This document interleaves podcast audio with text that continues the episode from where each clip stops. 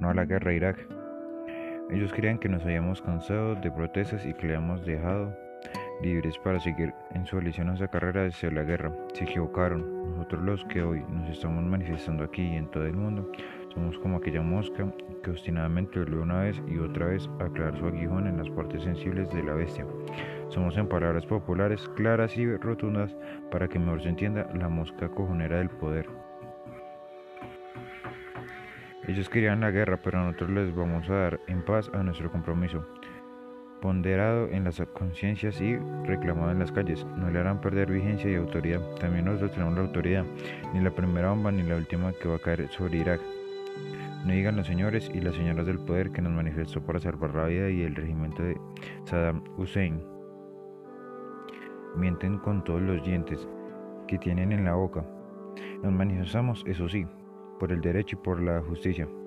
Nos manifestamos contra la ley de la selva que Estados Unidos y sus acolíticos antiguos modernos quieren por la voluntad de la paz de la gente honesta y en la contra de los caprichos del, de políticos a quienes se les sobra en ambición a los que les faltan en inteligencia y sensibilidad que nos manifiestan en contra de combinato de los estados con los superpoderes económicos de todo tipo de gobernación en el mundo. La tierra pertenece a los pueblos de habitación, no a aquellos que con el pretexto de una presentación democrática descaradamente pervertida, al final les explotan, manipulan, engañan. Nos manifestamos para salvar la democracia en peligro.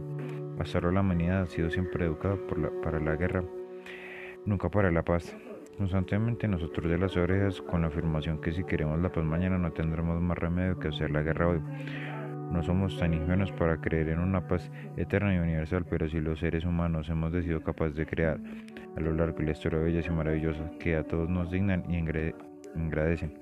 Entonces, en el tiempo de meter manos a las maravillosas y hermosas de todas las tareas, la incesata construcción de la vez, pero que en esa paz sea la paz de la digna y del respeto humano, no la paz de una misión, sumisión y de una humillación que demasiadas veces vienen disfrutando bajo la mascarilla de una falsa amistad protectora. Ya es hora de darle las razones de la fuerza. Dejen de aprovecharse sobre la fuerza de la razón. Ya es hora de que el espíritu positivo de la humanidad que somos se dedique de una vez a sanar las innumerables miserias del mundo. Esa es una vocación y sus promesas no la dejan de pactar con supuestos o auténticos jeques del mal.